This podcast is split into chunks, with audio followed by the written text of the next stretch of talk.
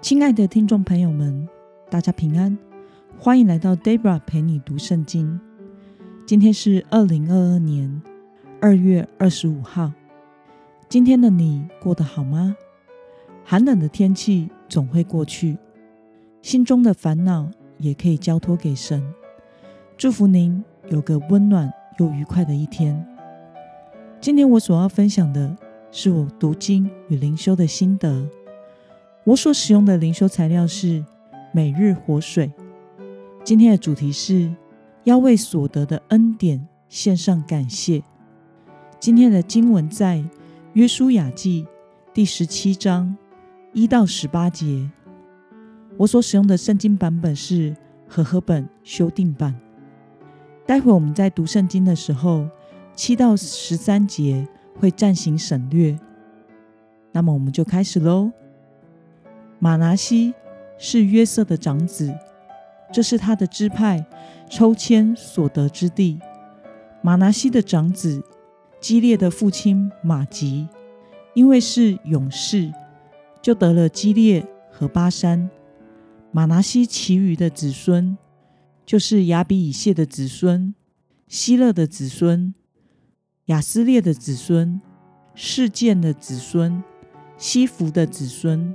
是米大的子孙都按着宗族抽签得了地，这都是约瑟的儿子马拿西子孙中各宗族的男丁。马拿西的玄孙马吉的曾孙基列的孙子西弗的儿子希罗菲哈没有儿子，只有女儿。他的女儿名叫马拉挪阿。赫拉、密加、德萨，他们来到以利亚撒祭司和嫩的儿子约书亚以及众领袖面前说：“耶和华曾吩咐摩西，在我们兄弟中分产业给我们。”于是约书亚照耶和华的指示，在他们伯属中把产业分给他们，除了约旦河东的基列和巴山地之外。还有十份的地业是属于马拿西的，因为马拿西支派的女子也在男子中分得产业。基列地属于马拿西其余的子孙。约瑟的子孙对约书亚说：“耶和华到如今这样赐福给我，我百姓众多，你为什么只给我抽一千？”分一份的土地为业呢？约书亚对他们说：“如果你百姓众多，而以法莲山区太窄小，那么你可以上比利洗人和利伐因人之地的树林中，在那里开垦。”约瑟的子孙说：“那山区容不下我们，而且住平原的迦南人，就是住伯善和所属的乡镇，以及住在。”耶斯列平原的人都有铁的战车。约书亚对约瑟家，就是以法莲和马拿西人说：“你百姓众多，并且强大，不可只有一千而已。那山区也要归你。虽然是树林，你可以去开垦；边缘之地也必归你。迦南人纵然强盛，有铁的战车，你也能把他们赶出去。”让我们来观察今天的经文内容。约瑟的后裔向约书亚抱怨什么事呢？我们从经文中的第十四节可以看到，约瑟的后裔，也就是马拿西人和以法莲人，他们向约书亚抱怨他们人口太多，分得的土地太少。那么，对于约瑟后裔的要求，约书亚如何回应呢？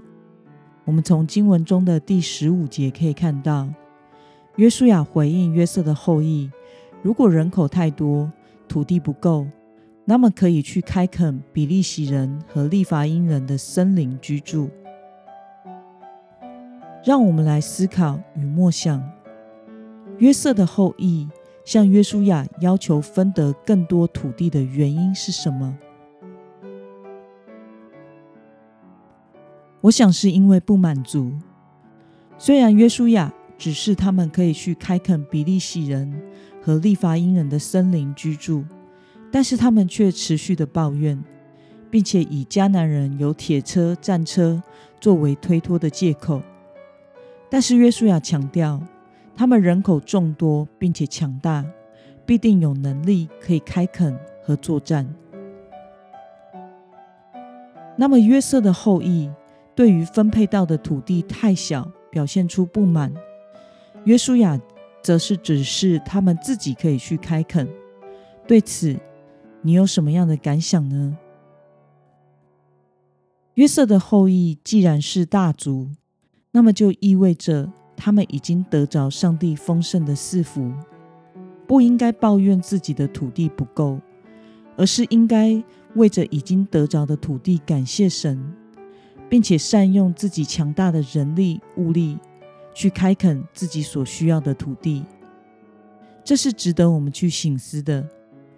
我们时常要思考，我们已经从神那里所领受的恩典，放下内心贪婪的私欲，我们才能以正面来看待需要善用资源和投入努力去开拓的领域，并且凭信心去面对新的挑战。只会抱怨、要求上帝给予的人，其实是不明白恩典的人。我们不能什么都不做的，只期待上帝满足我们心中所想要的一切。有能力可以去努力，其实也是一种恩典，让我们有机会使用上帝所赐予我们的恩典，与神同工，面对挑战，接着再去经历上帝的恩典带领。这才是明白恩典和善用恩典的人。上帝期待他的子民可以用这样的信心的态度来过生活。那么，今天的经文可以带给我们什么样的决心与应用呢？试着思考看看，是否曾经有过因为自己的欲望想要而忘记了。单位已经有的许多福分来感谢神，有没有什么领域可能是上帝期待你要信靠他所赐的应许和恩典，与他同工去开拓的呢？那么你想要做什么来回应神呢？让我们一同来祷告，亲爱的天父上帝，感谢你透过今天的读经。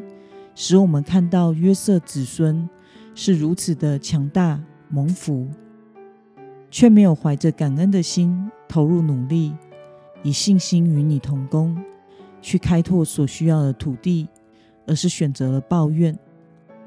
求主使我能时常为着已经得着的恩典来向你献上感恩，并且善用你所赐的恩典，凭信心与你同工。